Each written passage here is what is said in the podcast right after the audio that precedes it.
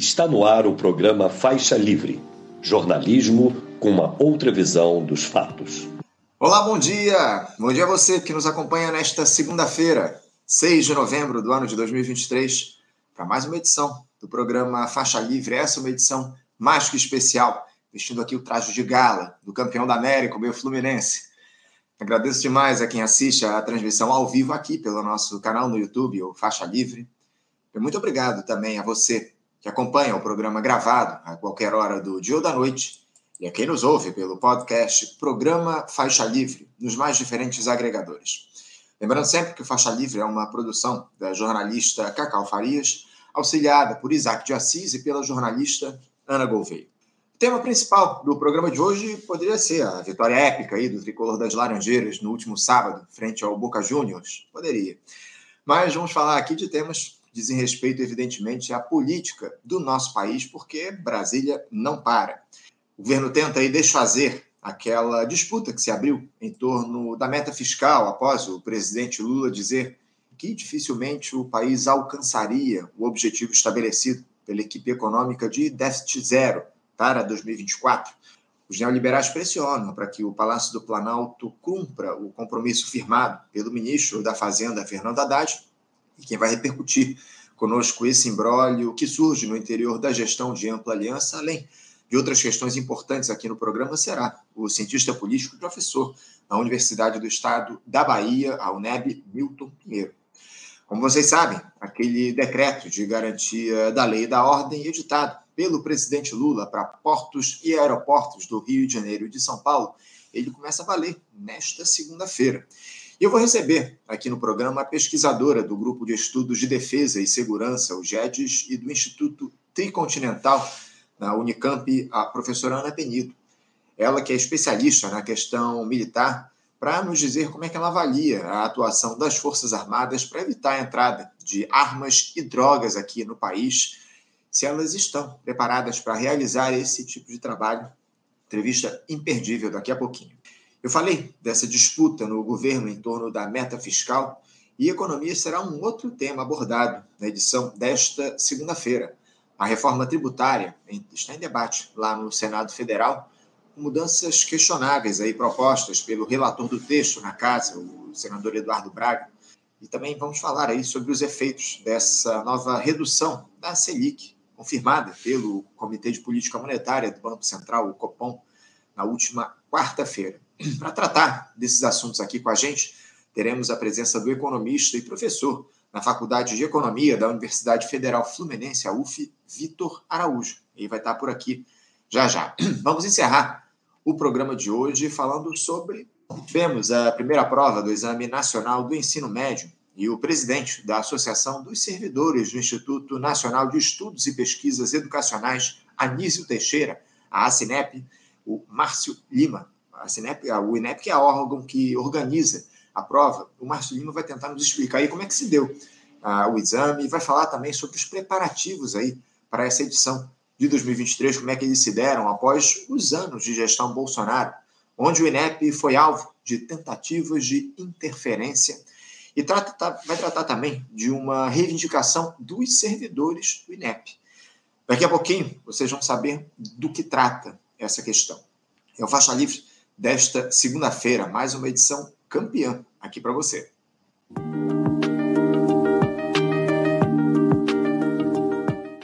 Bom, gente, dando início aqui às nossas entrevistas, eu vou chamar, só preciso que ele coloque a câmera dele, abra a câmera para a gente conversar com ele aqui no programa, nosso primeiro entrevistado. Agora sim, eu já tenho a imagem do nosso primeiro entrevistado de hoje, o cientista político e professor na Universidade do Estado da Bahia, a UNEB, professor Milton Pinheiro. Professor Milton Pinheiro, bom dia. Bom dia, Anderson, e bom dia aos nossos ouvintes. Professor Milton, muito obrigado pela sua participação conosco aqui no nosso programa. Muito obrigado por ter aceitado ao nosso convite para a gente falar a respeito das coisas aí eh, relativas à política no nosso país, né? Porque temos temas importantes para tratar aqui na edição de hoje. A gente vai se aproximando, né, professor Milton, do final do primeiro ano do terceiro mandato do presidente Lula e algumas certezas se consolidam especialmente a de que essa é uma gestão voltada para preservar os privilégios do grande capital aqui no nosso país. Os avanços no sentido de se estabelecer justiça social são limitadíssimos. Nada é aprovado sem antes passar pelo crivo da turma do andar de cima. A reforma tributária, por exemplo, ainda não avançou. A taxação das grandes fortunas segue como um sonho distante. E os programas de transferência de renda continuam como a proposta, aliás, a aposta principal dessa gestão. Milton, aquela tese de que teríamos um governo em disputa foi abandonada? Como é que você vê, como é que você avalia esses pouco mais de 10 meses de governo do presidente Lula? Bom, bom dia mais uma vez. É importante registrar que, diante da conjuntura política anterior à eleição desse governo, nós tínhamos um, uma estrutura de comando do país que passava pela extrema-direita. Então, é bom registrar a importância da eleição de Lula, mas isso, objetivamente, não tira os seus equívocos e não tira o principal fundamento desse governo, que é a articulação é, no sentido de um governo de união nacional controlado em grande medida pelas frações burguesas que se pautam no rentismo e no agronegócio. Com esse formato e diante das políticas que nós temos acompanhado, das medidas e decisões do atual governo, né, não existe a menor chance de entendê-lo a partir é, da noção de disputa do aparato do poder. Esse aparato do poder, evidentemente, hoje está pautado nas políticas do Centrão, na preservação dos interesses do bloco hegemônico do parlamento e nas decisões emanadas dos interesses do agronegócio, em especial do rentismo, muito nítido na concepção do ministro da Fazenda, Fernando Haddad. Então, é, por incrível que pareça, o governo Lula conseguiu rearticular, é, a partir dessa nova conformação, né, um governo que se transforma em um maior defensor dos interesses né, da burguesia do que os governos anteriores. Né? Há muito tempo atrás, eu escrevi um artigo, né, o governo burgo-petista, como operador da burguesia no Brasil. Essa, essa, essa formatação da lógica de Estado, essa formatação das alianças políticas, é, essa incapacidade de enfrentar as questões que tenham no povo seus interesses principais, repete, sob uma lógica extremamente perversa e mais atualizada, a perspectiva de um governo que não tem capacidade de enfrentar esses setores da burguesia interna e, ao mesmo tempo, é, jogar por terra qualquer capacidade de análise que ele está em disputa. Então, não existe disputa, existe sim uma conformação de uma união nacional tendo como elemento central né, é, e prioritário a conformação de um bloco que domina esse projeto de, uni de união nacional à direita do espectro político e rendido à capacidade de conformar e confirmar os interesses da burguesia dentro do governo brasileiro. É o que a gente tem observado, né, o professor Milton, nesses primeiros dez meses, algo que já estava colocado, para ser muito sincero, lá durante a campanha eleitoral, né, com os acordos que o presidente Lula vinha construindo, as alianças que essa gestão vinha produzindo ao longo daquele período, sob o argumento de derrotar o bolsonarismo. A gente observa aí que os interesses da turma do andar de cima têm sido colocados como prioridade, pelo menos nesse primeiro ano de governo Lula. Agora, é, após um, governo protofascista, Milton, que escancarou o tamanho das desigualdades aqui no nosso país, a gente não está perdendo uma oportunidade histórica de avançar em um projeto de esquerda que contemple os trabalhadores da base da pirâmide de maneira efetiva. Como é que você vê é, essa, essa questão? Não se perde aí um momento em que as esquerdas poderiam avançar de maneira definitiva em torno de um projeto que alavancasse os direitos dos trabalhadores? Olha, Anderson, isso é tão real e concreto e, ao mesmo tempo, causa um processo sério que pode gerar desesperança e decepção com o governo e termos o retorno do ponto de vista eleitoral, que do ponto de vista político nunca deixou de estar presente, da extrema-direita em futuros processos de disputa, né? O governo Lula se comprometeu em rever diversas das contrarreformas, né? reforma trabalhista, que paralisou o parque é, da oferta de trabalho do Brasil, a questão previdenciária, que pela forma como foi colocada, desestabilizou a Previdência, inclusive na sua arrecadação, com as novas formas de trabalho, a questão do ensino médio, que ele disse que automaticamente iria, é, vamos supor assim, revogar, isso não foi feito. E nós temos, objetivamente, uma, uma noção de que nenhum movimento foi feito para se tomar outro rumo. Né? Qual é a possibilidade de um governo que não tem maioria no parlamento, e um parlamento tão difícil como o nosso, é, deve se posicionar? Primeiro, deve se relacionar de forma bastante concreta com os movimentos populares e proletários. Segundo, tem que convocar para a cena política esses movimentos, tem que fazer referendos revogatórios, tem que se preparar para o um enfrentamento a essas forças tão consolidadas no aparelho de Estado e tão consolidadas no parlamento brasileiro, sem falar da capacidade que a mídia tem em externar sempre os pontos de vista do mercado, seja ele dos negócios mais específicos, das commodities, assim como também do rentismo no nosso país. E qual é a posição do governo Lula? A posição do governo Lula é de um baixo teor de tentativa de convencimento né, para políticas compensatórias é, muito frágeis, dentro do parlamento, sem nenhum interesse em discutir isso com a sociedade. E o mais, mais problemático é que ações, por exemplo, do MST, da CUT, da CTB, é, do MST né, é, e, e, dos movimentos populares de luta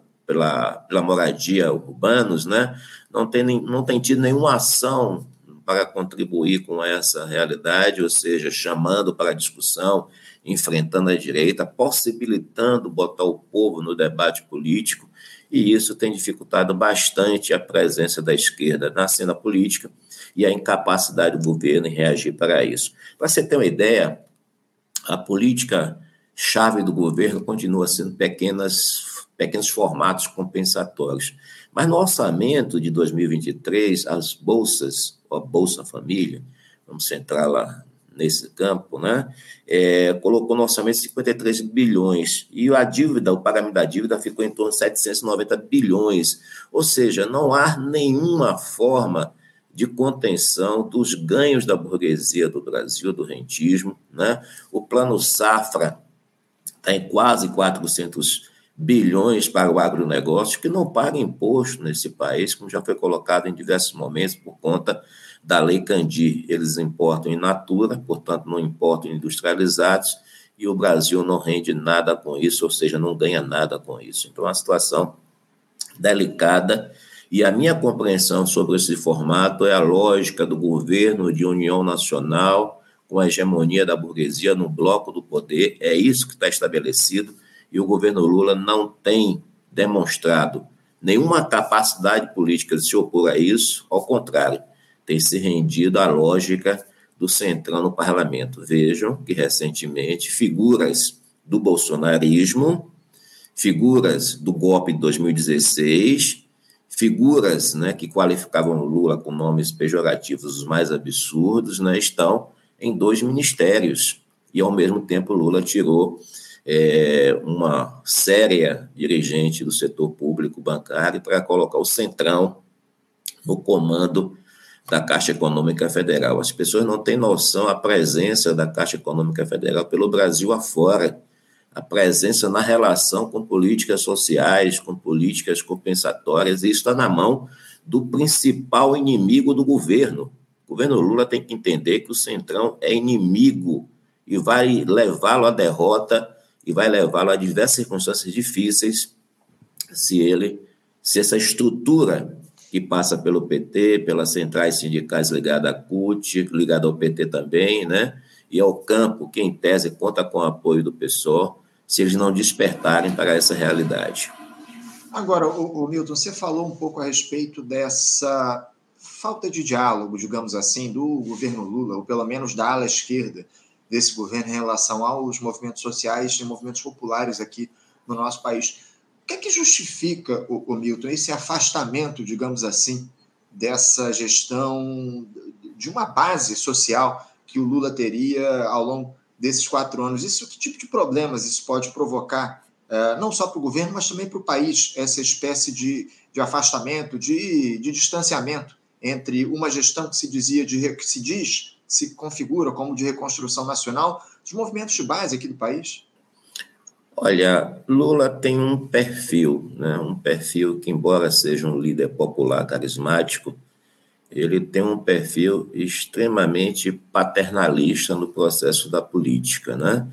Ele acha que é, um país, para ter crescimento econômico e vida social estável, é, alguém precisa negociar os interesses é, da vida social e do campo proletário é, em pé de igualdade com segmentos da burguesia, porém sendo representado naquilo que a correlação de força permitir. Então, ele acha que a correlação de força não permite diversas questões de avanço para a classe trabalhadora e para o campo popular, então ele se justifica nessa representação com o mínimo de ganho possível para o campo popular e, de certo modo, na compreensão dele, efetivando ganhos estratosféricos para a burguesia, que é entendido como ele como forma de investimento é, na produção no Brasil, que não é real, nem muito menos concreto. A articulação do governo Lula é uma articulação muito frágil, né? É, as figuras em si são frágeis do ponto de vista da capacidade de enfrentamento, né? Os seus ministros de articulação política, né? É, tem rompantes, evidentemente, de acenos consistentes ao mercado, sempre. O Rui Costa se comporta dessa forma, sem dúvida nenhuma, né? Aí você pode ver isso no perfil do líder do governo no Senado, o Jacques Wagner, que tem pela mesma postura. Esses caras promoveram um movimento para deixar o antigo procurador-geral da República, o bolsonarista, no, na mesma posição. Então, é algo retrógrado, sem precedentes na história do Brasil. Olha, tem a história não funciona através de lição, mas funciona não funciona através de exemplo, mas funciona através de lição. A Colômbia tem dado lições. Né? O Petro tem chamado a praça pública o povo para discutir as questões centrais da Colômbia. Né? Quais são as questões centrais do Brasil que, em algum momento, o presidente da República ou bloco de forças mais próximo dele tem chamado o povo a discutir? Nada, absolutamente nada. É um debate restrito ao parlamento e um debate restrito aos ambientes das salas fechadas para se negociar quem ganha mais ou quem ganha menos nesse ou naquele processo. Então, a lógica, Anderson, continua sendo a mesma. Qual é a lógica? O apassivamento. Fique em casa que eu vou tentar resolver da melhor forma possível a situação do povo e a situação da classe trabalhadora. Isso não funcionou. Isso gerou 2016 e isso pode gerar um avanço eleitoral pela decepção das massas em 2024. É uma lógica. Desculpe, 2026. Isso, exatamente. Essa lógica eh, de apassivamento absolutamente antipopular, é o que a gente tem observado nesse, nesse início de gestão. Não há uma atitude, uma iniciativa do presidente Lula para fazer o diálogo mais próximo com a classe trabalhadora. Você falou a respeito dessa necessidade, da importância do governo Lula é, dialogar com as ferramentas que ele tem no sentido de estabelecer referendos revogatórios. Enfim, eu cito, eu cito aqui constantemente no programa a necessidade do presidente da República convocar a rede nacional de rádio e TV para dialogar é, com mais proximidade com o povo brasileiro, fazer as denúncias em relação às pressões que ele recebe lá do Congresso Nacional, enfim. O, o, o Milton, muita gente tem dito que o, o, Lula seria a face esquerda desse governo, especialmente após ele ter meio que descartado essa ideia de déficit fiscal zero em declaração aí na última sexta-feira, dizendo que, abre aspas, dinheiro bom é dinheiro transformado em obras. Esse tipo de, de, postura, esse tipo de fala do presidente da República, ou coloca de fato no flanco à esquerda, ou é mais uma tentativa de jogo de cena a ele? A ideia de tentar iludir aí aqueles que votaram nele na esperança de vermos mudanças estruturais aqui no nosso país. Porque o que a gente tem observado ao longo desses primeiros dez meses de mandato é justamente isso. O Lula uh, toma algumas posturas, ele diz algumas, faz algumas falas uh, que têm uma característica mais à esquerda, mas, por outro lado, as ações do governo vão num outro sentido. Você vê isso mais no campo retórico, o Lula se posicionando nesse sentido, com, com, com falas mais à esquerda, justamente para manter essa base dele de alguma forma mais mobilizada e para criar a ideia de que há uma disputa no governo? Olha, eu compreendo isso em dois sentidos. Primeiro, um exercício organizado de governo, onde Lula diz o que realmente é, seria mais execuível, né? não termos é, déficit zero num país como esse, com tantas carências, e sai o Haddad a negociar concentrando o mercado para ver se tem algum ganho diante dessas falas que causam uma repercussão imensa, porque a mídia brasileira é pautada pelo centrão e pelas diversas frações rentistas aí da burguesia, né? Mas isso não tem nada de concreto real. O absurdo é que você procura no mundo e não encontra governos de déficit zero, né? Os Estados Unidos, que é a referência do mercado aqui no Brasil e em outras partes do planeta, não tem isso. Pelo contrário, tem um déficit extraordinário né, no seu orçamento no, e tudo mais. E o Brasil fica tentando é, fazer algo que as condições reais da economia e da vida social não permitem, né? E passa essencialmente esse discurso dúbio para o parlamento, para a população, para ganhar políticas de migalha que não vai objetivamente resolver o problema, né? É, você tem né, um orçamento poderoso, aí ele vai à imprensa dizendo que é, os ministros têm que gastar os recursos em obras e tal, que não é uma coisa inócua, porque, na verdade, o dinheiro está no orçamento para ser gasto, está disponibilizado, é um exercício de retórica, né? E esse exercício de retórica, por incrível que pareça, interessa ao Centrão, que vive especificamente de recursos é, destinados pelos governos para suas bases, das chamadas emendas, né? Então, você tem quase sempre é, empresas dirigidas por políticos do Centrão, é, fazendo essas obras pelo país, os diversos vícios republicanos que nós temos sobre isso. Então, é mais um argumento que não tem capacidade, primeiro, de mobilizar socialmente, segundo, de resolver os problemas políticos. Né? Então, são, são, são detalhes do momento. Vamos citar um caso que está muito em voga, né? Por exemplo, a política externa do governo Lula sempre foi uma política, política externa progressista, né? Mas quando você chega num momento como esse agora, no essencial da luta é, de uma guerra genocida no Oriente Médio sobre os ataques né, que os palestinos estão sofrendo de maneira terrível, né? Qual é a posição do governo brasileiro em relação a Israel especificamente? Absolutamente nada. E o governo de Israel está humilhando o Brasil com as listas de pessoas que podem transitar até o, até o Egito. São poucos brasileiros, mas são centenas de norte-americanos que saem todo dia por aqueles portões. E o Brasil não consegue reagir. A Colômbia teve um papel extraordinário. É, a Bolívia agora tem um papel extraordinário. Então, o exercício de retórica é muito, muito próprio do governo Lula, e chega um momento que a população cansa.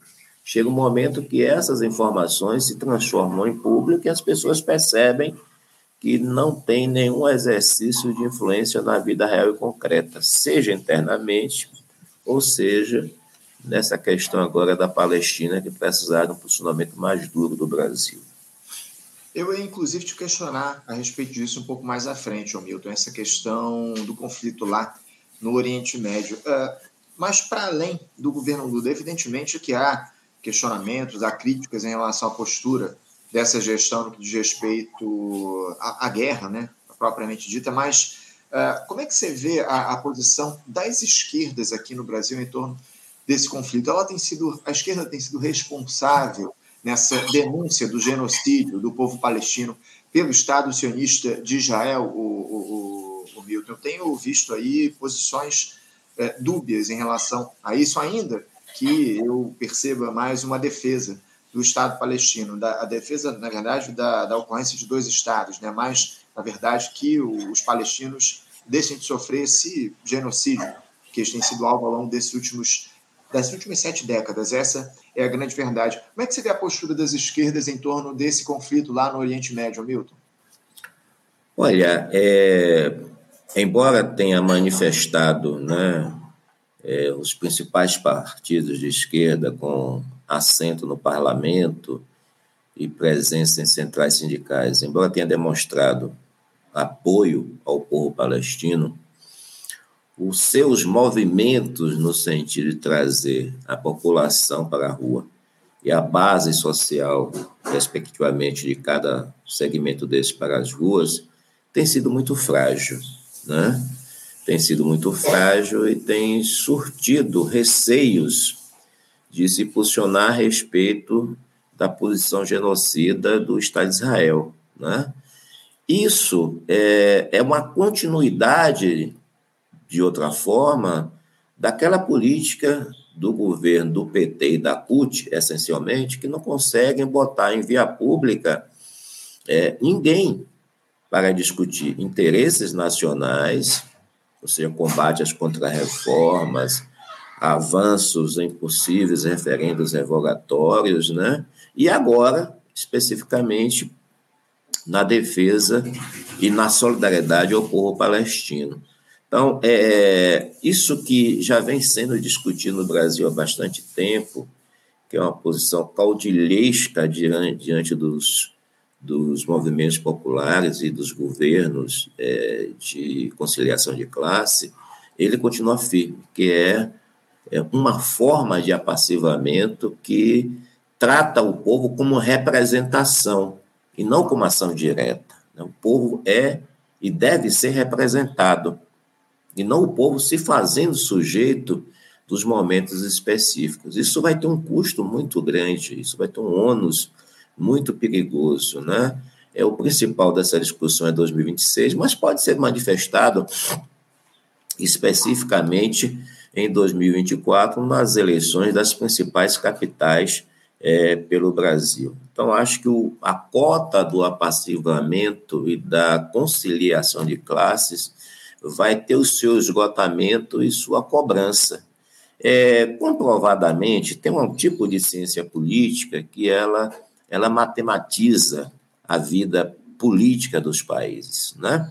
E se aproveitando desse, desse movimento, eu poderia dizer que por onde a social-democracia passa e não tem capacidade de chamar o povo para o debate, a direita se apresenta vitoriosa nos próximos pleitos eleitorais. Assim foi na Hungria, assim foi na Áustria, assim está sendo em diversas partes do mundo. O elemento mais complicado vai ser a França, né?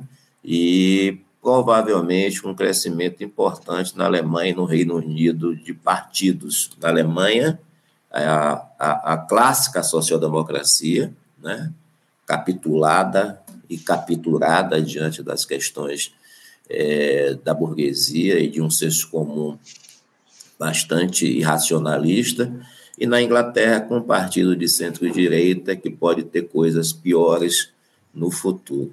Então, é, é muito delicado, né? A esquerda tem que passar a pensar na sua unidade de ação com capacidade de intervenção social, tem que deixar pautas é, muito específicas, né? Para ramos específicos da sociedade, tem um racionalismo identitarista pós-moderno que troca a centralidade das questões e aí não movimenta a classe trabalhadora, não movimenta o povo em geral e se pauta em pequenos é, cubos né, da luta política, que dá voto em eleições, elegem alguns deputados, mas que no concreto e real da luta de classes não tem maior importância.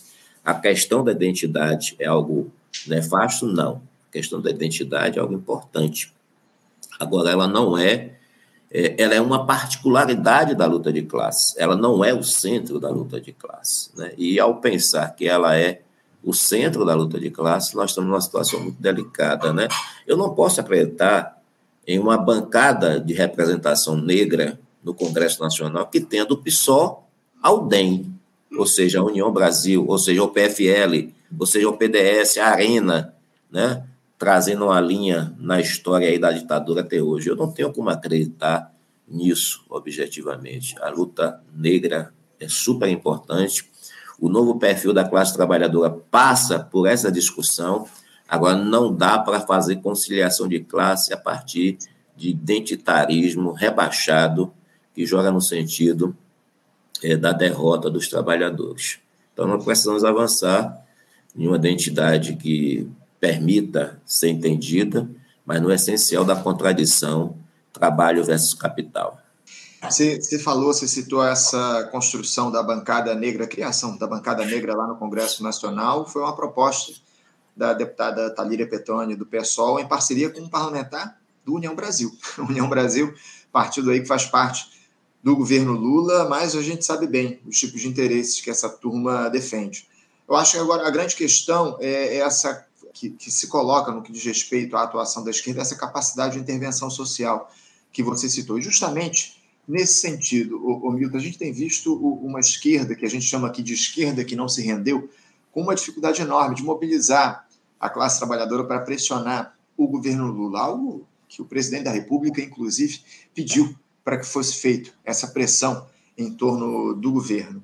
Eu tenho duas perguntas. Primeiro, uh, o nosso campo, o, o, Milton, ele tem utilizado a melhor estratégia no sentido de unificar os trabalhadores nesse cenário de ampliação da precarização e também do individualismo, da ideia de individualismo que a gente tem visto e outra. É, nessa quadra, qual seria a melhor alternativa a ser utilizada? Vocês fazem essa discussão dentro do PCB, Milton?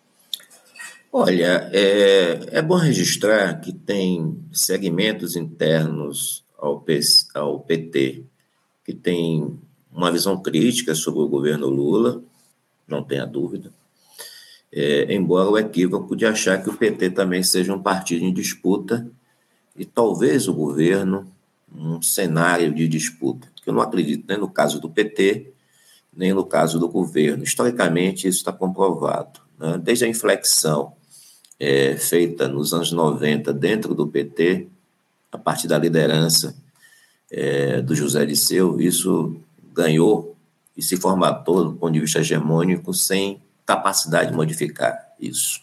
E a lógica dessa formatação de José Liceu ganhou o governo também, e aí só o PT perdeu, porque os segmentos desse bloco de união nacional conformado né, a partir da hegemonia burguesa, também está presente e é muito forte. O segundo, temos também dentro do PSOL correntes que têm uma visão crítica sobre o governo e atuam né, com vida social independente, com capacidade de mobilização, não do ponto de vista que nós queríamos. E tem partidos completamente conformados à lógica do governo, que é o caso do PCdoB. Né? Então, mas você perdeu aí um campo importante da esquerda na resistência a essas políticas. E tem, evidente, forças políticas, como o PCB, né, que pequeno, importante, né, não tem capacidade ainda de operar no sentido de uma articulação que traga para as ruas e para as lutas sociais e proletárias o centro da luta de classes aqui entre nós. Né? Então, qual é a centralidade disso? Né? A centralidade é que nós precisamos operar não nos interesses de cada força política individualmente. Nós precisamos operar numa unidade de ação que pense a reorganização da classe trabalhadora. Essa é a grande questão é, da esquerda no Brasil, a reorganização da classe trabalhadora. Que enquanto tivermos um, um, alguns resistentes dentro da CUT, alguns resistentes dentro da intersindical, alguns resistentes dentro do, PS, do, do PSTU ou dentro do, da Conlutas, alguns resistentes, né, em nosso caso, na integralidade da, do PCB e da unidade classista, mas pequenos, nós não vamos conseguir resolver impactar na luta de classes e no sentido de termos ação direta e presença que movimenta a classe trabalhadora. Então, a principal questão, Anderson, da nossa compreensão é a reorganização da classe trabalhadora, é um programa de lutas unificado que tem a capacidade de enfrentar essa quadra política. Nós vamos lançar agora uma campanha nacional com carimbo em todas as nossas, nossas publicações da jornada de 30 horas, é, que foi apresentado pela Sofia Manzano na campanha eleitoral, né, como uma forma de discutir o mundo do trabalho e ter capacidade de mobilização. Né? É, nós queremos fazer plenárias nacionais da classe trabalhadora no sentido de ter a construção de uma pauta é, de unidade, uma pauta de um programa mínimo para se enfrentar, porque não dá para cada qual dessas pequenas forças né, operarem por si mesmo, que não, não consegue colocar é, uma população importante em via pública, não consegue galvanizar segmentos importantes para a discussão e ficamos, evidentemente, numa jornada estéril, sem capacidade de enfrentamento à ordem do capital.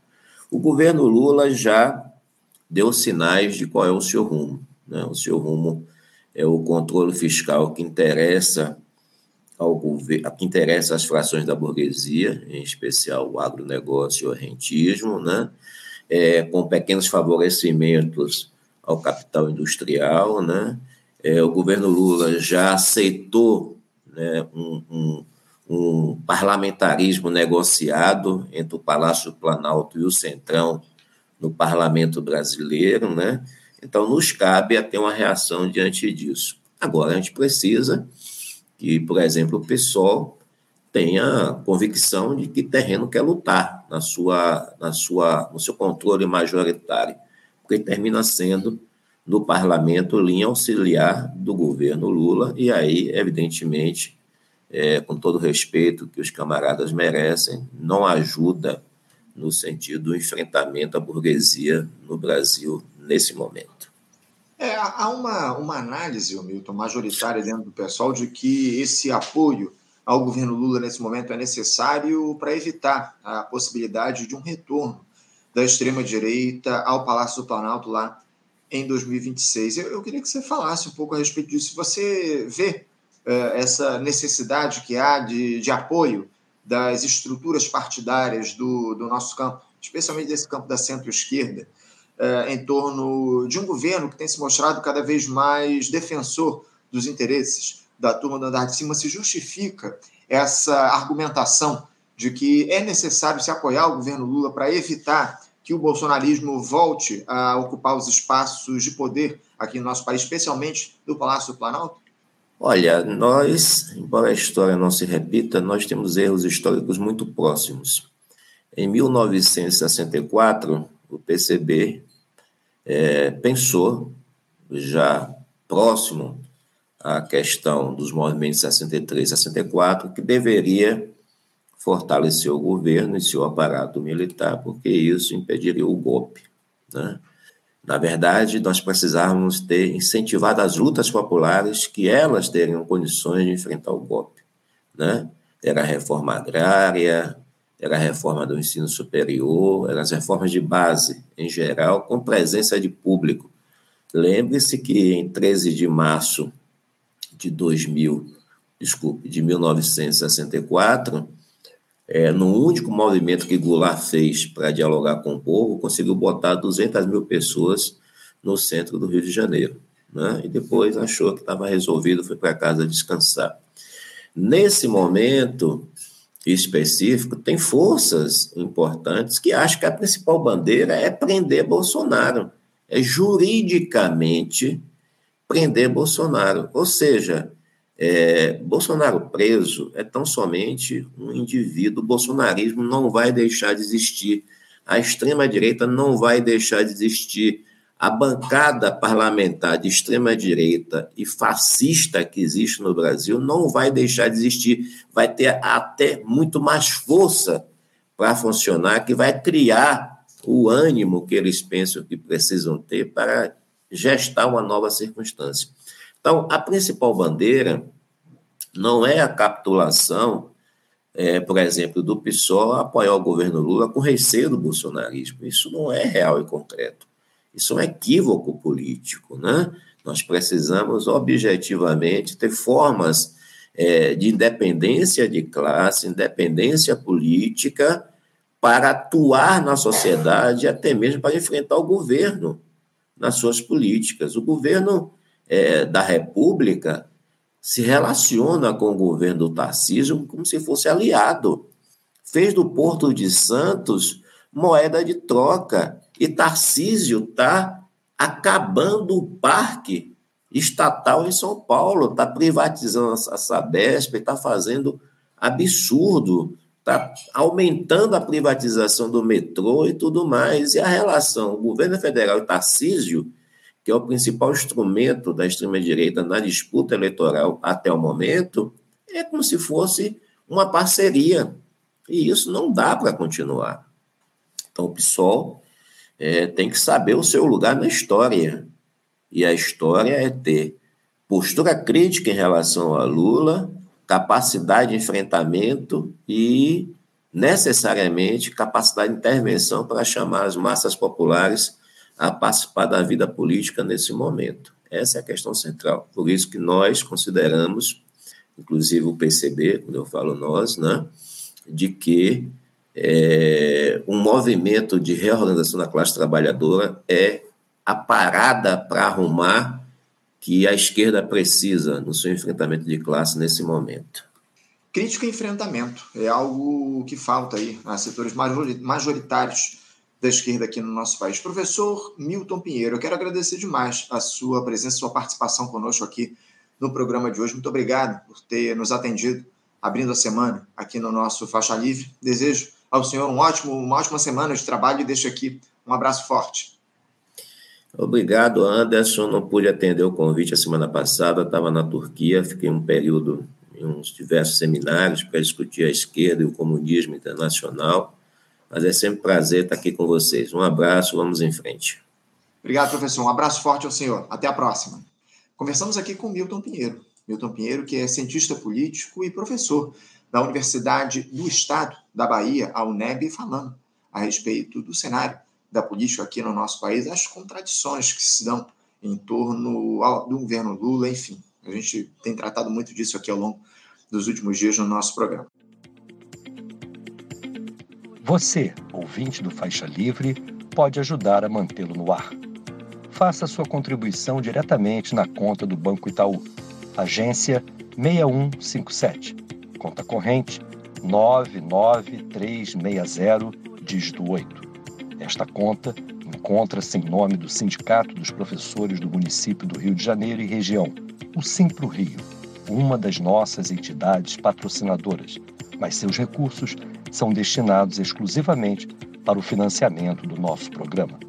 Você pode fazer sua doação de qualquer valor, utilizando também a nossa chave Pix, que é ouvinte@programafaixalivre.com.br. Sua contribuição é fundamental para a manutenção desta trincheira progressista no ar.